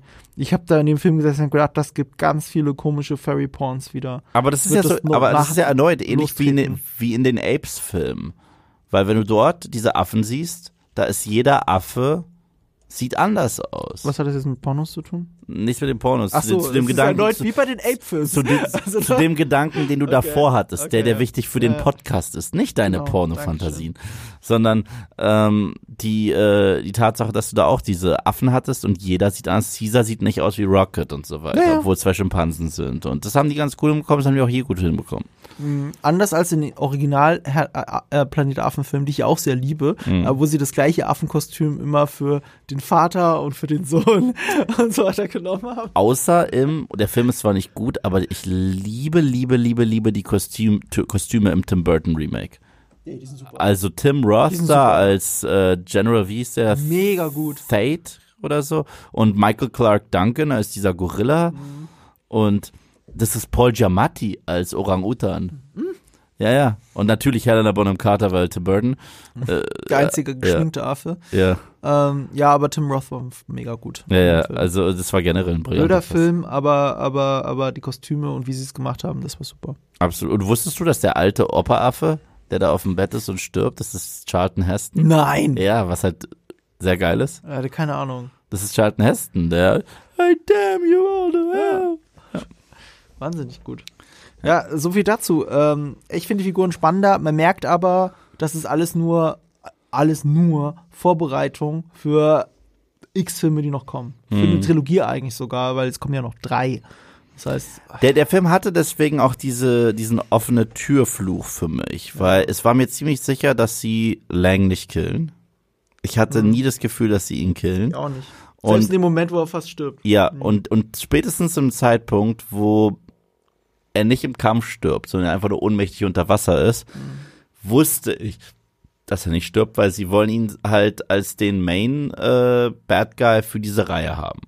Aber auch bitte. Ja. Weil die Reihe lebt mit davon, Ja. die er es macht. Aber deswegen äh, ist halt die Spannung raus und die Fallhöhe raus. Und dann gibt's halt einen Tod in dem Film. Und das ist der älteste Sohn. Ja, ja. Und also äh, da muss ich auch sagen, ich komme mir vor wie ein gefühlskaltes Arschloch, weil hinter mir hat jemand geschluchzt. Mhm. Ich war nicht wirklich berührt. Ich war nur davon berührt, wie die Figuren, die ich wirklich mag und an die mich der Film gebunden hat, darauf reagieren. Ja, ich fand's krass, wie Zoe Saldana geschrien hat. Deine Mutter, die einfach schreit und schreit und schreit wegen Ja. ihrem Kind. Das Ja, fand ich. genau. Ja. Das, das hat mich berührt, aber nicht der Tod selbst, weil der Film es tatsächlich nicht schafft, dass du eine Bindung zu diesem Jungen aufbaust. Absolut nicht. Der kommt super selten vor. Ja. meistens halt immer, eigentlich immer im, im Kontext zu den anderen Figuren. Dass Ja. er der große, dass er den großen Bruder spielt, der einen Fehler gemacht hat oder eben keinen Fehler gemacht hat oder eben dazu kommt und äh, den Tag rettet für seinen kleinen Bruder. So, und das sind alles die wenigen Momente, in denen er eine Rolle spielt. Und dadurch, dass er zu weiten Teilen keine Rolle spielt, berührt dich dieser Tod nicht so sehr. Es, es ging mir sogar so, dass ich im Film gedacht habe, okay, du hast jetzt quasi fünf Kinder etabliert, auch wenn das eine Kind nicht zur Familie dazu gehört. Aber du hast fünf Kinder etabliert. Davon sind mindestens drei wirklich wichtig. So, Tuck ist natürlich süß und lieb, aber das kleinste Kind, die wirst du wahrscheinlich nicht umbringen. Ich habe tatsächlich diesen Jungen die ganze Zeit auf der Abschussliste gehabt. Also wirklich den ganzen Film habe ich gedacht, du wirst jemand, du bringst nicht so viele Kindercharaktere am Anfang von deiner Quadrologie, die du jetzt aufbaust, also Quadrologie basierend nach dem ersten Teil Quadrologie, bringst du nicht rein, um äh, alle die ganze Zeit leben zu lassen. Du Ja. willst Fallhöhen schaffen, das, weil Cameron weiß ja, was er tut eigentlich. Und deswegen bringt er diese eine Person um, bei der es aber leider am offensichtlichsten ist. Ja, ich, ich dachte ganz ehrlich kurz, weil ich weiß ja nicht, wie die Outline ist für die anderen Filme. Ich dachte, sie trauen sich das und killen Sully. Und haben dann so am Ende richtig Ich, die ich gehe Staffel davon aus, dass es passiert. Ja, aber ich dachte, sie machen es in ich, dem Film. ich dachte es auch, bis halt das Ende so passiert Ja, ist. Und genau. dann habe ich gedacht, ah, okay, alles klar. Teil Ah. 2 oder Teil, also, ich sag Teil 2, weil das, wie sich ein erster Teil anfühlt. drei. Teil 3 oder Teil 4, also nicht mal Teil 5, sondern wirklich 3 oder 4, da wird Sully sterben. Und sie bauen auch einen Konflikt jetzt auf mit Zoe Saldanas Charakter und diesem Spider. Weil den hat sie wirklich geschnitten. Und es war keine nur leere Drohgebärde, weil sie mag den Jungen nicht. Sie mag nicht, dass es ein Mensch ist. Da ist Sully derjenige, der äh, sehr offen dafür ist. Sie wird das Zünglein an der Waage sein, warum Spider doch diese Familie wechselt. Ja, Dark Side of the Force. Und dann wird die Lösung in allem sein, dass man Frieden schließen muss. Weil es kann nicht, es kann nicht darin enden, dass die Navi besiegt werden, sowieso nicht. dass die Invader einfach immer nur lang genug zurückgeschlagen werden. Es muss darin münden, dass man Frieden und Koexistenz findet. Und damit haben wir jetzt gerade Avatar 5 gespoilert. Ja. Predictable. Ja. Und weil die äh, Kinder, also die Kinder, die wir im Laufe dieser Filme zu Anführern äh, geboren oder äh, gemacht erleben werden, die aber miteinander eigentlich sogar perfekt befreundet sind und Familie sind, äh, sind sie die Rädelsführer dieses Friedens sein. Hm. Damn. In einer besseren Welt. In einer besseren Welt. In der Wale noch glücklich machen können. Ja. Ich Und fand da- den ganzen Plot richtig bisschen seltsam, wo der Wal mit ihm redet und Untertitel hat. Das fand ich schon ein bisschen viel. Das, das fand ich total merkwürdig, ganz am Anfang. Äh, danach etablieren sie es ja erst, Mhm. dass das intelligente, lebende Wesen sind. Was natürlich wieder zur Baumschmuser äh, äh, Mentalität von James Cameron passt. Und ich sag nochmal, das ist nicht despektierlich, sondern weil er es selber so sieht. Und dann passt das natürlich perfekt rein. Und eigentlich fand ich toll, dass es nonverbal funktioniert. Ich liebe Mhm. diesen Moment, wo sie die Flossen berühren. Oh, das ist süß. Und das alles nonverbal. Mhm. Aber dann fangen sie an mit Gebärdensprache und ich denke die ganze Zeit, aber wie versteht er denn den Wal? Ich verstehe, okay, der Wal ist intelligent, der, der Wal äh, versteht, was der andere sagt, aber wieso versteht jetzt der andere, was der Wal nicht sagt? Solange, weißt du, wenn sie, ich meine, das ist magisches Pandora, weißt du, wenn sie die Zöpfe aneinander klatschen, okay, gut, dann, oh, dann ist es halt so. Aber, aber das Zöpfe ist halt, aneinander klatschen. ja, Ich genau bleibe dabei, das ist random. die Zipfel. Und äh, wenn die Zipfel klatschen, dann verstehe ich das. Aber so ähm, habe ich nicht wirklich verstanden, was passiert. Sag mal, ist dir aufgefallen? Also der Film ist ja teilweise in 48 Frames pro Se äh, Sekunde. Teilweise ist das wichtige Wort. Teilweise. Und diese Szenen, das war ja schon so ein Versuch, den Peter Jackson damals ausprobiert hat mit der Hobbit-Trilogie. Ich bin kein Fan davon. Ich sag dir auch warum. Ähm, das Bild ist glasklar. Wahnsinn. Mhm. Wahnsinn. Aber es sieht immer so ein bisschen aus, als wenn man so leicht vorspult. Die Bewegungen sehen immer ein wenig vorgespult. Ja. Es äh, sieht halt, es sieht halt immer in Anführungsstrichen billig aus, weil es wie ein Heimvideo wirkt. Ja. Immer. Das ist immer das Problem. Deswegen hasse ich alles über 24 Bilder pro Sekunde. Mhm. Aber, aber ich fand, für das 3D war das hier notwendig. Mhm. 3D funktioniert besser. Weißt du, ich, ich liebe 24 Bilder pro Sekunde, aber du musst ja bei deiner Kamera mit 24 Bildern pro Sekunde nur einen Schwenk machen. Mhm. Und dann siehst du schon, wie das Bild rattert und verzerrt. Und du siehst, dass das funktioniert schon nicht. Mhm. Aber in 3D. Und wir gucken jetzt, wir schwimmen jetzt in, diesem, in dieser Welt. Ähm, ich kann da mal ein bisschen aus dem Nähkästchen plaudern. Unser lieber Kollege Alpa von Cinema Strikes Back hat mir auf WhatsApp direkt nach der PV geschrieben und war schockiert, wie sehr alles nach Videospiel aussah. Mhm. Aber er und sein gesamtes Team haben die Vermutung, dass es an der Leinwand lag. Dass die Leinwand nicht gut war, weil sie alle hatten das Gefühl, dass es nicht gut aussieht, während alle anderen aber immer sagen, das sieht doch toll aus. Mhm. So, und woran liegt's? Vielleicht am Kino. Ich, ich habe es unter denkbar idealen Bedingungen geguckt. Das muss man echt dazu sagen. Ich habe es im Dolby Cinema in Malteser in München geschaut. Und das Dolby Cinema hat halt die beste Leinwand, die du in München haben kannst, mit so einem echten Schwarzwert. Wie gesagt, mit Shutterbrillen und allem. Bessere Voraussetzung geht nicht, außer es ist IMAX und einfach noch größer. Das ist das Einzige, wo ich sagen würde, das ist noch besser. Und ähm, unter diesen idealen Voraussetzungen waren 48 Bilder pro Sekunde, High Frame Rate, war perfekt, um da eintauchen zu können. Und ich glaube, das wäre mit 24 Bildern pro Sekunde, so wie bei Avatar 1, nicht so perfekt gelungen. Da bin ich sogar der festen Überzeugung. Interessant fand ich die Wahl, dass es free, variabel ist. Mhm. Weil selbst Cameron hat, hat hin und her gewechselt, ja. ja, er hat es auch gesagt. Also er wollte ursprünglich, wollte Cameron das alles in 48 Bildern pro Sekunde machen oder höher. Und hat aber festgestellt, das fühlt sich einfach zu unnatürlich an. Äh, Das ist ja das Problem. Mhm. Aber das gerade aber ja gerade daran. deswegen sticht es noch mehr heraus durch die paar Sequenzen. Es Ja. gab so eine Szene relativ am Anfang, wo die über die Bäume geflitzt sind. Die war Ja. ganz klar in 48 und es sah aus, als wenn du so ganz leicht, wenn du versehentlich dich auf deine Fernbedienung setzt und du so irgendwie 5% vorspulst, weißt du? Und äh, das gleiche Problem hatte ich damals mit Hobbit. Ich habe Hobbit, äh, den ersten, in 48 Frames pro Sekunde gesehen und meine Augen haben wirklich so eine gute Dreiviertelstunde gebraucht, um sich daran zu gewöhnen. Ich habe den tatsächlich deswegen, ich, ich mag ja den ersten Hobbit-Film, ich habe den dann nochmal geguckt in 24 Frames pro Sekunde, weil ich konnte auf nichts anderes achten. Ich konnte nicht auf den Plot achten, weil das so ein Kulturschock für mich ich kann, war. ich kann nicht, ich kann sowas nicht gucken normalerweise. Also ich werde wahnsinnig, wenn ich sehe, dass ein Fernseher äh, äh, wie heißt das auf Deutsch? True Motion heißt es doch auf dem Fernseher. Wenn ich das sehe, werde ich sofort wahnsinnig greifen nach der Fernbedienung. Ich weigere mich, einen Film oder eine Serie weiterzugucken, bevor das nicht ausgestellt Ja, ist. es ist echt furchtbar. Aber ich hatte hier wirklich das Gefühl, dass ist- es, es war, notwendig es war ist. auch nur, es war tatsächlich bei den Montagesequenzen am häufigsten. Mhm. Es war bei den Trainingssequenzen, wo Sully lernt, dieses äh, Wesen da zu fliegen, mit dem er auch tauchen kann. ich hatte immer das Gefühl, wenn irgendeine Art von Action da ist. Immer. Ja, da ging es selbst später bei der richtigen Schlacht, wo es, äh, wo dann auch Ah. mit Pfeilen äh, Ah. geschossen, da war es wieder 24 Frames pro Second. Ah. Aber bei diesen Szenen, wo halt die Kamera wild sein muss, wie zum Beispiel, du gehst jetzt ins Wasser Ja. wieder hoch und so weiter, oder du hüpfst vom Baum zu Baum und hast so einen Circle-Shot, da war es immer 48 Ja. und es hat mich ein bisschen rausgeholt. Aber wie wie gesagt, ich finde 24 würde mich da, glaube ich, mehr rausholen. Ich weiß nicht, weil, weil, Dieses, weil, weil, äh, weil äh, für mich steht das total konträr gegen dem, was der Film will. Der Film will ja, und ihm gelingt es zu 99 Prozent, ein so mega immersives Erlebnis zu sein. Aber wenn ich kurz darauf achte, ha, was ist denn gerade mit der Framerate los, bin ich nicht mehr immersiv. Dann bin ich der Eve, der, der daran erinnert wird, dass er gerade einen Film guckt. Weißt du? Ja, ich meine, es fällt mir schon auf. Mhm. Aber ich glaube, es ist noch machbar. Sorry, ich muss gerade. ich war letzte Woche noch erkältet. Oh, danke, dass du hier bist. Immer noch, ein, immer noch einen verschleimten Hals. Okay, wir müssen jetzt den letzten Part Ah. machen. Lass uns doch bitte darüber reden, ob dieser Film der erfolgreichste Film. Also ich bin so. der festen Überzeugung. Ich, Ich bin der festen Überzeugung. Wir nehmen auf an einem äh, Dienstag. Mhm. Dienstag. Ich glaube nicht daran.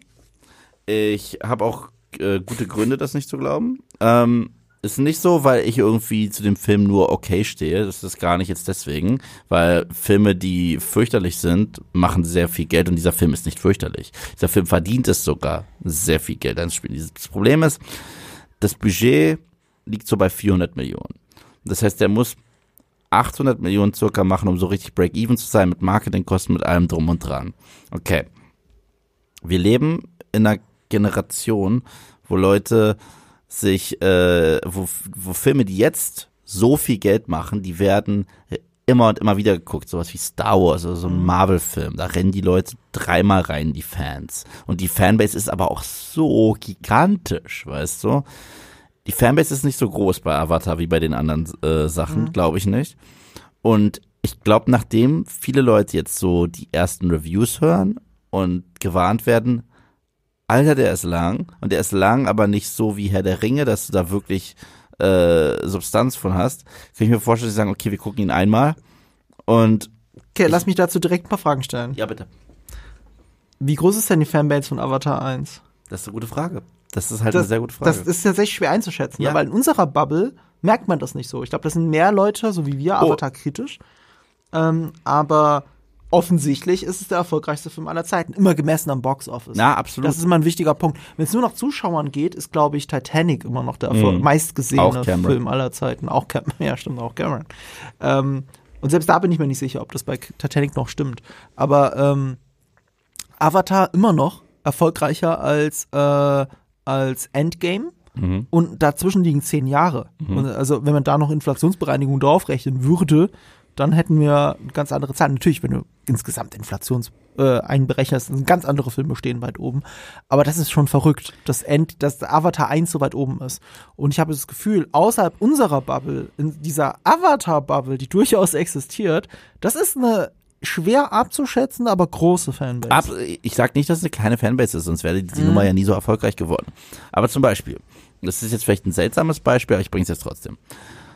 Dwayne Johnson, The Rock, zieht Leute ins Kino. Mhm. ja. Seine Filme gehören jedes Jahr zu den erfolgreichsten Filmen des Jahres. Okay? Er hat dieses Jahr promoted wie ein bekloppter Black Adam. Und seine Filme sind im Gesamten nicht qualitativ hochwertig. Sie sind im Gesamten ziemlich doof, okay? Jetzt hat er Black Adam gemacht, da ist noch DC mit eingebaut. Und der Hype drumrum, wer denn eventuell noch auftaucht, okay? Und der Film hat ordentlich viel eingespielt. Der ist jetzt so knapp bei der 400 Millionen Marke nach einem knappen Monat. Okay, was an sich kein schlechtes Einspielergebnis ist. Das Problem ist, der Film ist viel zu teuer. Der Film ist viel zu teuer, Ja. deswegen wird der Film höchstwahrscheinlich in die Geschichte eingehen als Kassenflop. Ja. Und ähnlich kann es Avatar gehen. Das heißt, selbst wenn er ein wundervolles Einspielergebnis Mhm. hat, um überhaupt erst Break-Even zu werden, weißt du? Mhm. Und Leute gehen zurzeit weniger ins Kino und Leute sagen, Nein, nein, nein, nein, halt. Ist das so? ja, In einem Jahr, wo Top Gun 2 gerade der, einer der erfolgreichsten Filme aller, Jahr, aller Zeiten geworden ist Aber und nochmal ins Kino kommt. ja, und, und aber? Top Gun 2 hat auch gleichzeitig dieses Budget wie ein Avatar. Hat er nicht. Ja, aber du redest gerade von Leute ins Kino Leute gehen Das hat nichts mit trotzdem, ja, aber, aber trotzdem gehen die Kinobesucherzahlen Jahr für Jahr zurück und nicht nur wegen Pandemie. Das stimmt nicht. Nee, nee, nee. 2019 war das größte Kinojahr aller Zeiten. Aber Vor der 2022 Pandemie. haben zum Beispiel diese ganzen Hit-Dinger wie äh, Marvel, die ja alle Kassenschlager sind, sagen die Leute auch mittlerweile Scheiß drauf. Ich warte Mhm. Ja, einen es Monat halt, und, und, dann sind gesagt, die auf Disney Plus. Sagst ja selber, ist, ja, das, das ist aber eine andere Strategie von Disney. Ja. Aber, aber äh, hier Pandemiezeiten, äh, das ist natürlich alles schwierig und ich würde der Überzeugung nicht sein, dass Avatar der erfolgreichste Film aller Zeiten werden wird, wenn nicht Top Gun 2 wäre. Top Gun 2 hat mir so mal so vor Augen geführt, okay, wenn du einen Film hast, der sehr breite Schicht anspricht und es gibt es, es gibt bestimmt irgendwo eine Top Gun Fanbase. Mhm. Aber das sind nicht die aber das ist nicht der Faktor, warum Top Gun 2 so erfolgreich wurde. Ich würde sogar behaupten, die meisten Leute, die Top Gun 2 gesehen haben, haben die ersten vielleicht sogar gar nicht gesehen. Aber das ist Kenn ich auch, einige. da kommt auch noch hinzu, erstens Word of Mouth bei dem Film. Ja. Ja, zweit, und da kommt nicht die Warnung, der ist zu lang. Zweitens, Tom Cruise zieht immer Ärsche ins Kino. Seine Mission Impossible Reihe, die sind auch jedes Jahr, wenn die kommen, in den Top 5 der besten Moneymaker. Mhm. Aber das war selbst für Tom Cruise nicht normal. war's auch Top nicht. Gun ist sein erfolgreichster Film, den er jemals gemacht hat. Aber es ist auch Eskapismus at its finest. Und was ist Avatar 2? Nicht Eskapismus at its Da finest. bin ich mir nicht sicher. Avatar ich habe so einen Eskapismus noch nie erlebt. Avatar 2. 100 Jahren Kino Avatar 2 ist dafür, glaube ich, wird aus sehr vielen Leuten zu anstrengend sein. Das mag sein, aber das würde ich doch bei Avatar 1 auch behaupten. Ja, Und trotzdem aber, ist es der Avatar, erfolgreichste Film aber Avatar Zeiten 2 war keine, Avatar 1, glaube ich, war keine drei Stunden. Wie lang war der? Ich glaube, der war so zwei Ich oder habe keine Ahnung zweieinhalb. mehr. Aber ich, wie gesagt, ähm, ich, ich wette gerne mit dir. Wir wetten um Wir ein haben Wette Abendessen. am Laufen. Wir Oh, müssen das nicht tot diskutieren, aber, Aber- ich würde schon gerne die Argumente austauschen. Ja, deswegen. Meine Argumente habe ich gerade alle auf den Tisch gelegt. Wie gesagt, ich, ich kann nur gegen jedes Es- einzelne was es- es dagegen halten. halt das heißt auch- ja nicht, liegt- dass es nicht dass es passiert. Na, es liegt Ja, halt- ich will auch nicht, dass es passiert. Es ist nicht mein Wunsch, es ist nur meine Einschätzung. Na, es liegt halt auch einfach daran, ich glaube, der Film ist auch einfach viel zu viel zu viel zu teuer zurzeit. Weißt du? Und äh, das Budget ist so hoch, dass es einfach sehr schwer Ja. werden wird. aber, aber auch da bin ich so, diese drei Stunden, eigentlich, wa- warum darf ein Film nicht drei Stunden sein? Ein Film darf drei Stunden sein. Nee, warum soll, darf er eigentlich nicht drei Stunden sein? Warum sagt jedes Studio, kein Film darf drei Stunden sein und das passiert super selten? Warum? Sag's mir. Weil äh, es hat tatsächlich einen ganz einfachen Grund, äh, die Vorführzeiten. Äh, wenn ein Film drei Stunden erreicht, dann hat er so, einen- so einen Punkt erreicht, wo du nur einmal weniger am Tag zeigen kannst. Und das ist gefährlich fürs Einspiel. Deswegen ist es wichtiger, dass ein Film so zweieinhalb Stunden höchstens geht, weil äh, über zwei Stunden bedeutet auch einen ordentlichen Zuschlag und gleichzeitig kannst du ihn oft genug im Kino zeigen. Das sind Mitgründe, warum Filme so lang sind. So, und dann hast du einen Film, der geht drei Stunden, aber du kriegst auch mehr Geld für den und der ist 3D-Aufschlag und wenn du ihn im IMAX oder im Dolby Cinema oder sonst irgendwo schaust, kostet richtig Asche. Ich glaube, teilweise bis zu 20 Euro ist die Kinokarte. Mhm, ja. Und jetzt versuch mal, versuch mal jetzt für die nächsten zwei Wochen eine, einen Platz zu kriegen für Avatar 2 in irgendeinem IMAX oder in irgendeinem so einem krassen Multiplex. Das geht fast gar nicht. Das Ding ist ausverkauft. Äh, eins meiner Lieblingskinos in München, Astor Film Lounge, das ist das offizielle Kino von Ari, von dem Kamerahersteller. Die zeigen eine Woche lang jeden Tag rund um die Uhr in drei Sälen Avatar 2. Und das ist gut ausverkauft. Also nicht ausverkauft, glaube ich. Ich habe da, glaube ich, gar nicht geschaut, ob er läuft. Ähm, aber das, die kriegen das voll. Und das ist halt krass. Und das, da, da müssen wir außerhalb unserer Bubble denken. Und ich glaube halt, dass Leute, die unbedingt Avatar 2 sehen wollen, Mhm. du kannst mir ehrlich gesagt nicht erzählen, dass man nicht mit staunenden Augen aus dem Film rausgeht.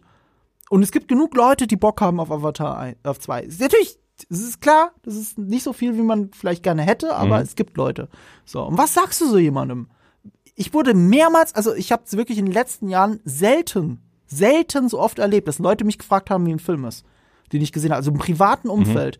Das hatte ich nur bei Star Wars, also ich glaube bei den bei The Last Jedi und Force Awakens und bei Avengers Endgame und Infinity War. Ich glaube, das sind wirklich die vier Filme, wo mich Leute so oft wie bei Avatar 2 gefragt haben, wie der Film ist. Das war wirklich beängstigend. Ich dachte, ihr seid alle Avatar? Was ist hier los? Ne? Und die haben mich immer gefragt, wie ist der Film? Und was war immer meine Antwort, auch schon nach dem Preview-Screening? Äh, ganz ehrlich, das musst du im Kino sehen. Mhm. So, ob, ob, ob du jetzt super Bock hast oder nicht drauf, brauchst du nicht auf Blu-ray gucken. Also selbst diese 20 Minuten, die ich gesehen habe, das musst du im Kino sehen, fertig. Und äh, ich meine, was sagst du jemandem, der dich jetzt fragt, ich hab Bock, Avatar zu gucken? Soll ich warten auf Heimrelease oder soll ich ins Kino gehen? ich bin auch äh, ganz klar dafür, dass Und das man den das im. Kino guckt. Und, und je, das ist der Word to Mouth, der da rauskommt. Ich glaube auch. Ich, qualitativ bin ich ja bei dir, ne? Mhm. Ich, viele Leute werden rausgehen, oh, der ist zu lang. Und, Aber äh, deswegen glaube ich, diese Rewatchability, die eingebaut ist bei Franchises, weißt du, die ha- gibt's hier nicht. Doch, definitiv. Das ich ich. gehe ein zweites Mal rein. Ja, Ich gehe vielleicht auch ein drittes Mal rein und Wow. ich gucke den nie wieder dann. Okay. Das ist ja das Ding. Ich schaue den da im Kino und ich werde ihn nicht mehr gucken.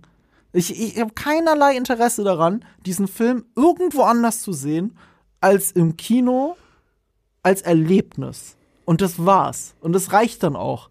Vielleicht werde ich dann auch, äh, vielleicht zehn Jahre später, wenn Avatar 5 endlich kommt. Ich werde aber auch keinen Marathon von diesen Filmen gucken. Das wird nicht passieren. Nein, definitiv Ja? nicht. Aber ich, ich gehe da nochmal rein. Das ist halt so ein bisschen, die, jetzt sind wir bei dem Tarantino-Phänomen. Was bedeutet Kinomagie eigentlich? Ist es immer nur eine gute Story und Figuren, die ich liebe? Oder reicht es manchmal dieser Schuss Eskapismus, der hier halt anders ist und besonders ist, wie eine, wie eine Achterbahnfahrt? Ich habe keinen Mehrgewinn von der Achterbahnfahrt, aber ich werde nicht an der Achterbahn vorbeilaufen, ohne einzusteigen. Und ich habe Höhenangst. Ich auch. Also es ist halt wirklich, ich fahre trotzdem für mein Leben gern Achterbahn. Ich war noch nie auf Nachterbahn. Echt jetzt? Nein. Das, das Problem ist in Wirklichkeit immer nur dieses langsame, dieser Start, dieses langsam hoch. Das bringt mich um als jemand mit Höhenangst. Aber alles andere danach, dafür habe ich es gemacht. Nein. Und so ein bisschen ist es bei Avatar. Ich habe Höhenangst und Flugangst. Äh, Flugangst ist, äh, ich bin der entspannteste Schläfer, wenn es ums Fliegen geht. Das ist tatsächlich, du, also ich bin ein anderer Mensch im Flugzeug, ne? Du würdest mich Mhm. nicht wiedererkennen. Ich kann es mir vorstellen, weil ich kenne Leute mit Flugangst. Ja. Also es ist wirklich, ich, ich, es ist eine Todesangst. Und ich verstehe es ja als jemand, der Höhenangst hat. Ja. Ich habe extreme Höhenangst. Ja. Also wenn du mich auf einen wackeligen Stuhl stellst, hört schon auf. Und das verstehe ich. Keine Sorge. Ich werde schon nervös, wenn ich Leute an einem Balkon irgendwo so aufsitzen sehe. Oh, ja, ja. Das kann ich hier nicht Mein angucken. Cousin, mein Bruder haben mich früher damit fertig gemacht. Ich äh, habe im dritten Stock gewohnt und die haben sich auf mein äh, Fenster gesetzt, Ja. auf meine Fensterbank und dann manchmal so gemacht, so als würden sie sich jetzt äh, rausschmeißen und ich nee, nee, ich habe das Zimmer verlassen, ich hatte nasse Hände, ich so, das ist das ist nicht cool. Ich, ich kann das auch nicht. Ich, Äh, ich werd hab jetzt, ich habe jetzt gerade nasse Hände, weil ich drüber Ich wusste geredet nicht, habe. dass du Höhenangst hast. Ich Furchtbar. wusste, dass du Flugangst hast, aber nicht Ja. Höhenangst. Ja. Nee, ich, ich kann nicht. Ich kann nicht Leuten zugucken. Nee. Ähm, okay, lass uns dann die Debatte. be- Ich meine, das Witzige ist, ne, wenn ihr das guckt, seid ihr vielleicht schon schlauer. Ja, ihr solltet in die Kommentare schreiben. Sei, glaubt ihr, das wird der erfolgreichste Film überhaupt oder glaubt ihr wird's nicht? Hast du eine Schätzung? Was würdest du schätzen, was er einnimmt? Schwer. Ähm, Ich habe eine klare Schätzung. Ich sage über drei, knapp über drei Milliarden. ich sag, Also damit knapp über dem ersten Teil. ich sag 1,5 Milliarden. 1,5. Das ist, äh, pff, nee, ist noch weniger als Force Awakens, klar. Hm. So ungefähr wie Last Jedi, glaube ich. Mhm. Okay, Sehr guter Film. ja, sehr, sehr, danke. Warum ihr Ähm, ihn äh, hassen müsst und lieben solltet. Wir haben, um, wir haben zusammen übrigens mit Sebastian an diese Dreierwette laufen, also ihr zwei gegen mich, Ja. weil wir eine laute Debatte hatten im Ja, Büro. ja, Und dann so, okay, lasst uns das setteln, wir wetten jetzt einfach um ein gutes Burger essen. ja. In Nicht hier Berlin. McDonalds Scheiße, sondern Nein, wirklich. wir haben, okay. wir haben hier gute Burgerbuden. Ja, ihr habt gesagt, das ist der beste Burger der Stadt. Deswegen. ja, das stimmt. Äh, Äh, da hat Sebastian gesagt und ich habe ihn ihm gezeigt. Also natürlich habe ich ihn gezeigt. natürlich. ja, also äh, ich bin gespannt, wie sich das, wie sich das ausbaldobert. Aber wenn man 1,5 reicht das für die Top 10? Reicht das für die Top 10 der, der Box Office Filme? Was ich glaube nicht. Äh, Box Office Record. Muss ich das so googeln? Top Lifetime Grosses, ja, genau. Und zwar, wenn du sagst 1,5, dann ist er genau gleich mit Furious 7. Also auf dem zehnten Platz. Top Gun Maverick ist. Oh, hä? Top Gun Maverick ist auf Platz 11. Ich dachte, die sind, der ist weiter vorgedrungen. Jetzt zweifle ich langsam an meiner Schätzung. Hm. Wie ist zu wohl? Avatar 1 ist bei 2,9 Millio- äh, Milliarden. Das wird der erste nie, äh, das wird er nie erreichen. Da gehe ich Das ist, glaube ich nicht. Geh dagegen. Ja. Avatar 2, über 3 Milliarden sehe ich. Wow. Und, äh, und du sagst äh, 1,5. 1,5, das ist aber mehr als Top Gun. Ja, Okay. Okay. Okay. Dann äh, bin ich gespannt. Das wird, Ja. es werden spannende oder sehr leckere Zeiten, je Ja, nachdem, wie man es betrachtet. so oder so Ähm. spannend und so oder so lecker, weil wir gehen ja so oder so essen. Ja, So. stimmt. Also, Es ist eine Win-Win-Situation. Das, Ja, muss ja. Man, das muss man herstellen. Okay, äh, ich bin ja noch ein paar Tage in Berlin. Wir werden noch ein paar Sachen aufnehmen, so viel kann ich schon mal verraten. Die könnt ihr dann sowohl wie immer hören bei Nerd und Kultur, überall, wo ihr ihre Podcasts hört. Einer der Top 1% Podcasts dieser Welt, wie wir jetzt in Spotify Rap wissen. Apes together strong. Sorry. Genau. Wenn ihr das nicht verpassen wollt, abonniert uns da. Ansonsten, ihr könnt es als Vidcast auch auf YouTube bei Nerdkultur sehen. Und ich habe gehört, es kommen noch einige Vidcasts auch bei Moviepilot auf Nerdkultur. Da, auf Moviepilot auf Nerdkultur, auf Moviepilot von Nerd und Kultur. Ja, Genau. ja. Und äh, jetzt im Anschluss an, an, an äh, daran kommt das John Landau-Gespräch von mir, das ihr vielleicht sogar schon mal bei den Rocket Beans auch gesehen habt, weil es läuft auch auf Kino Plus, wenn ich es richtig weiß. Und äh, da habe ich ihm auch die wichtigste aller Fragen gestellt bei Avatar. Nämlich, wie kam es zu dieser Papyrus-Schrift? Hm. Und wie er darüber nachdenkt. Und über den SNL-Sketch. Äh, so viel dazu. Und es geht um Rolex-Taucheruhren, tatsächlich. Das hat mich doch doch interessiert, weil James Cameron eine Spokesperson für Rolex ist. Und es ist mir aufgefallen, dass in diesen ganzen Set-Videos die ganze Zeit die Leute Rolex-Uhren tragen. Das fand ich ein bisschen merkwürdig. Komisch. Naja. Wir werden das sehen. Ähm, und passend dazu, wie geht dieser große Spruch aus Avatar? Diese große Verabschiedung, dass äh, quasi möge die Macht mit dir sein aus Avatar? Das Äquivalent? Oh Komm schon, komm schon. Du weißt weiß es. es wirklich Du weißt es. Am Ende es. war es nochmal prominent. Gott. I see you. Ah. I see you. Für den Vidcast und für den Podcast können wir nur sagen, I hear you.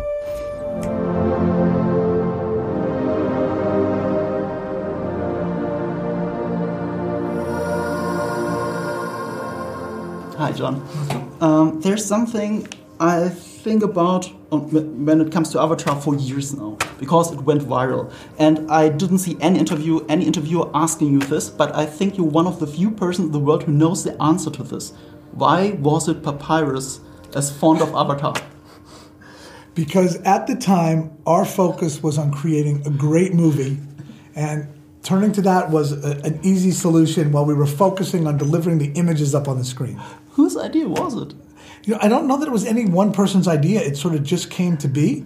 After the release of the first avatar you know and we realized we were really building out a franchise we created our own font.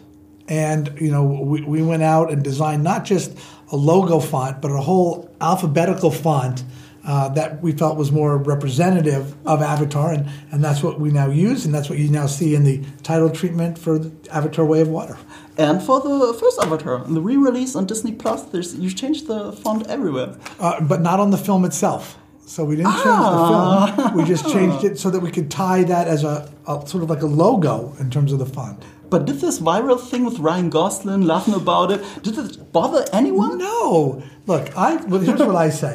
If someone like Ryan Gosling or Saturday Night Live wants to make fun of me, I don't care what they say.